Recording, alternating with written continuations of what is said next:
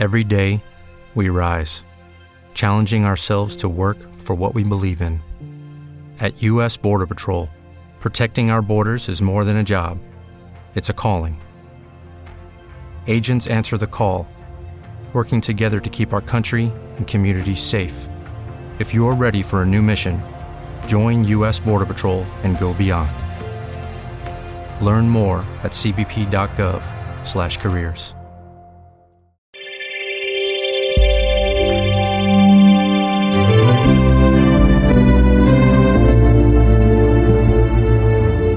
Bem-vindo ao programa Verdade Bíblica. Vivemos em um mundo de mudanças constantes, de questionamentos desenfreados, questões sobre a vida, o sofrimento humano, o caráter dos homens e até mesmo sobre a morte. Você sabe que as mais estranhas respostas são oferecidas para estas questões, pequenas ilusões que se propõem a substituir a verdade. Contudo, Jesus Cristo, por ocasião da sua oração sacerdotal, disse: Pai, santifica-os na verdade. A tua palavra é a verdade. Sim, querido ouvinte, a palavra de Deus é a verdade. Ela nos proporciona respostas libertadoras que nos conduzem a um relacionamento dinâmico com Deus. Por isso, fique conosco enquanto o pastor Leandro Tarrataca nos apresenta a verdade bíblica.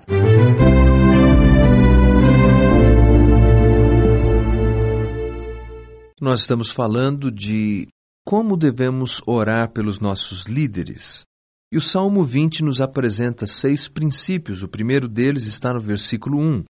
O Senhor te responda no dia da tribulação, o nome do Deus de Jacó te eleve em segurança.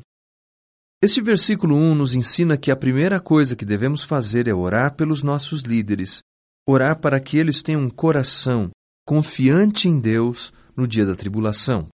Orar para que Deus os eleve num local de segurança. No mundo antigo, um local elevado era um lugar seguro, era um lugar de refúgio. Nós precisamos orar para que os nossos líderes estejam assim, num lugar de segurança.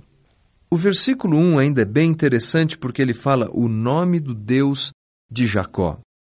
A ideia é vincular essa oração aos patriarcas do Antigo Testamento, é nos fazer lembrar de Abraão, Isaque e de Jacó.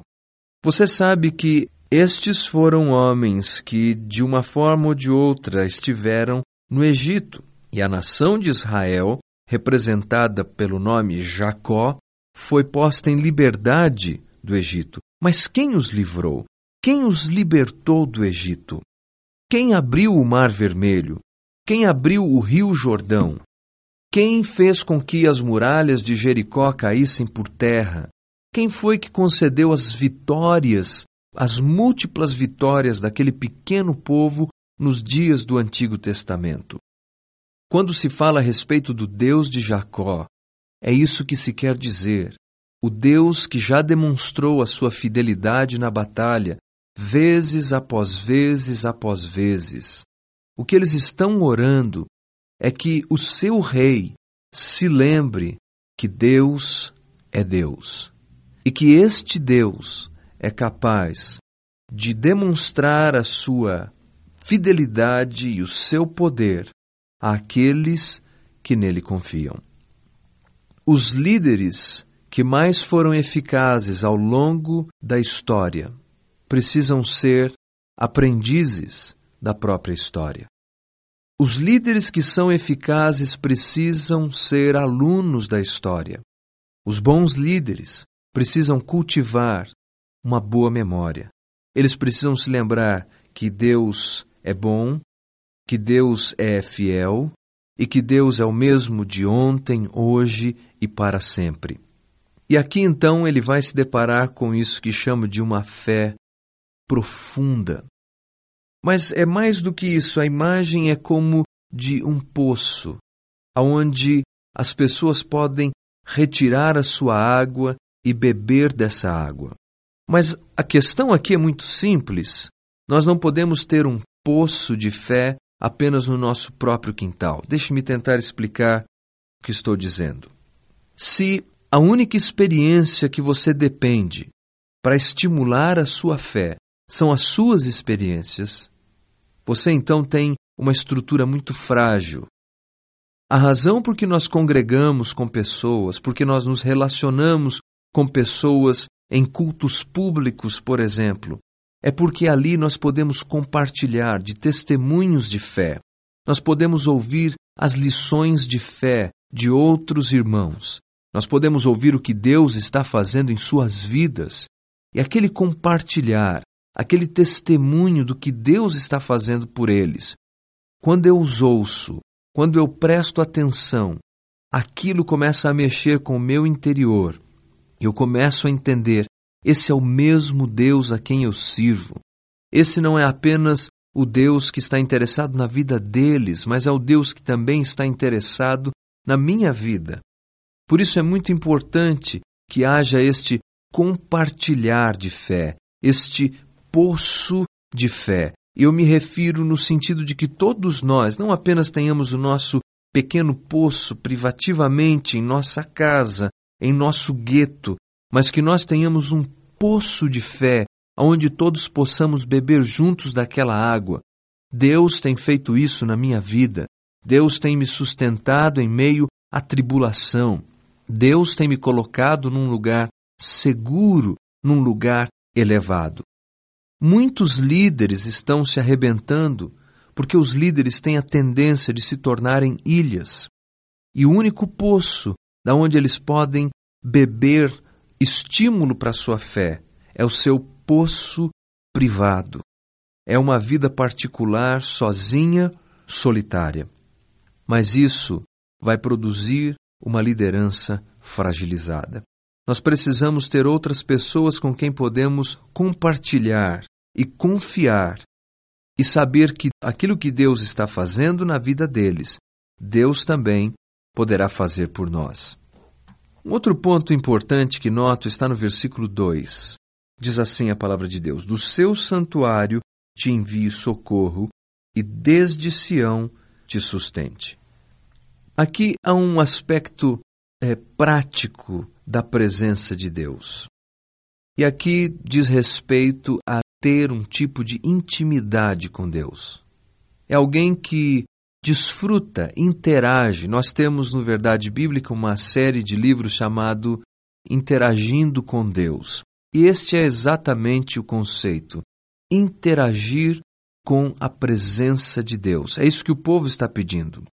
O povo aqui não está falando apenas de Deus ter um santuário. O povo aqui não está falando apenas de Sião. Eles estão aqui usando sinônimos. A ideia é trazer o sentido mais importante. No pacto do Antigo Testamento, eles entendiam que a presença de Deus habitava em determinado lugar. E então, por exemplo, a presença de Deus estava sobre a arca da aliança, no tabernáculo ou no templo, dependendo que período da história de Israel você vai observar. Mas o que eles entendem aqui é que, embora Deus habite num determinado lugar, essa era a perspectiva que eles tinham.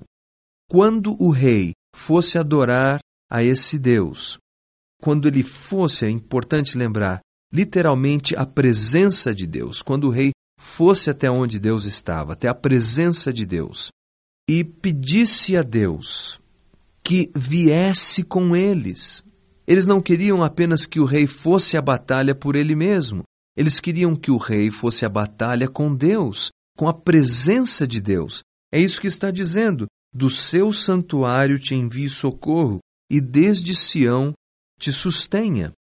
Nós não queremos que Deus fique apenas lá no templo, no domingo, nós queremos Deus com a nossa liderança todos os dias, garantindo-lhes a vitória. Nós queremos Deus andando com o rei. Essa era a ideia do povo. O povo estava orando para que o rei não fosse à batalha por suas próprias forças, mas que o rei fosse à batalha, tendo Deus ao seu lado.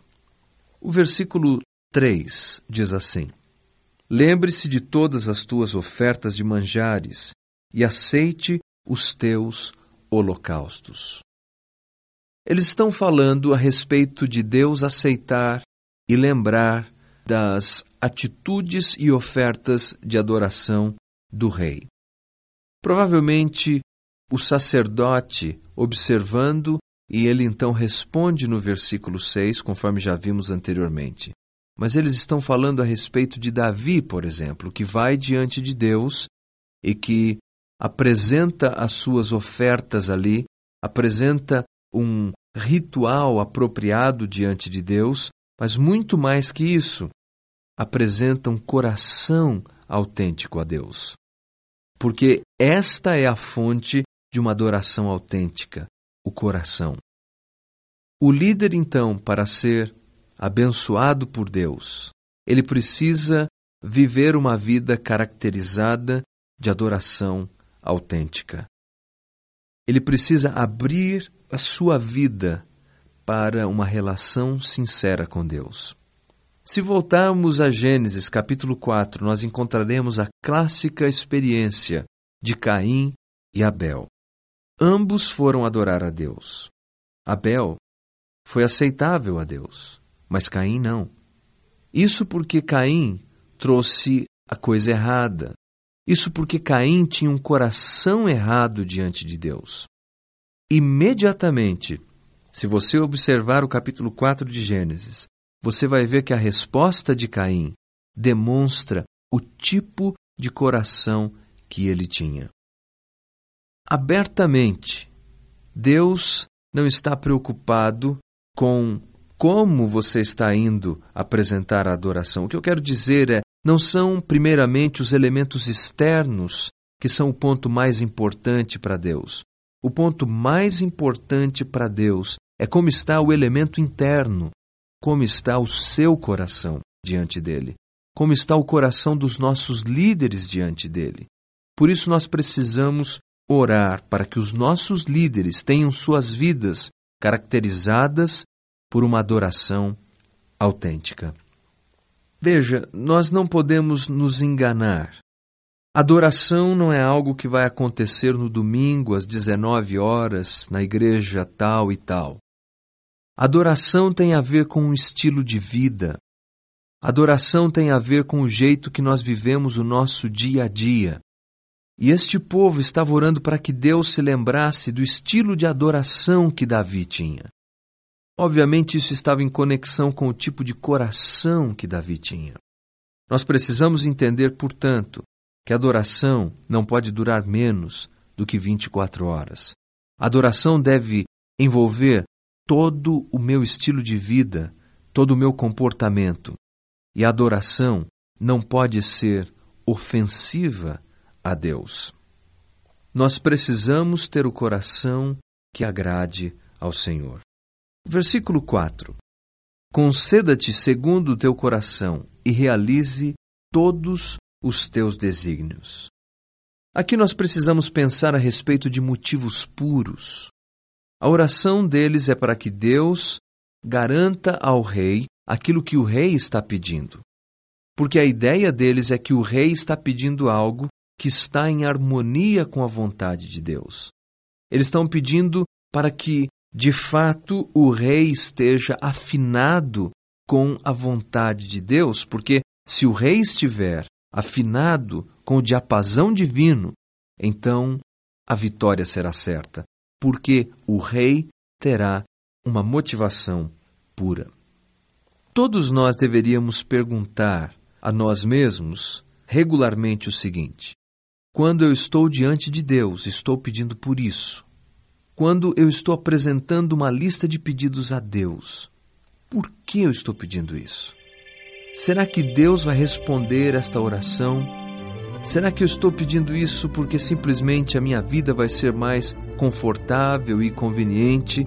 Ou eu estou pedindo isso porque, se eu obtiver a resposta dessas orações, Deus será glorificado em minha vida? Sabe, há uma diferença entre uma oração pura e uma oração consumista. Mas eu continuo falando sobre isso em nossa próxima mensagem.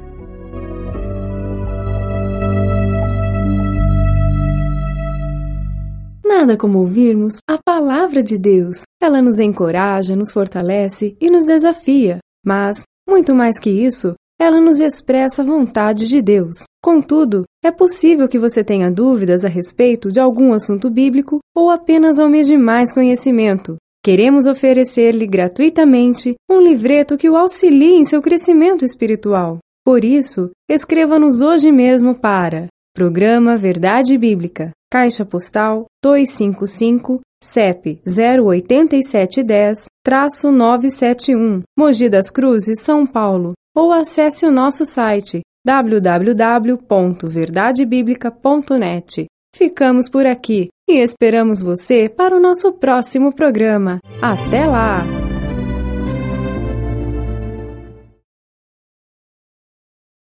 As humans, we're naturally driven by the search for better. But when it comes to hiring, the best way to search for a candidate isn't to search at all. Don't search, match with Indeed. When I was looking to hire someone, it was so slow and overwhelming. I wish I had used Indeed. If you need to hire, you need Indeed. Indeed is your matching and hiring platform with over 350 million global monthly visitors, according to Indeed data, and a matching engine that helps you find quality candidates fast. Ditch the busy work. Use Indeed for scheduling, screening, and messaging so you can connect with candidates faster. And Indeed doesn't just help you hire faster. 93% of employers agree Indeed delivers the highest quality matches compared to other job sites, according to a recent Indeed survey. And listeners of this show will get a $75 sponsored job credit to get your jobs more visibility at Indeed.com slash podcast. That's Indeed.com slash podcast. Terms and conditions apply.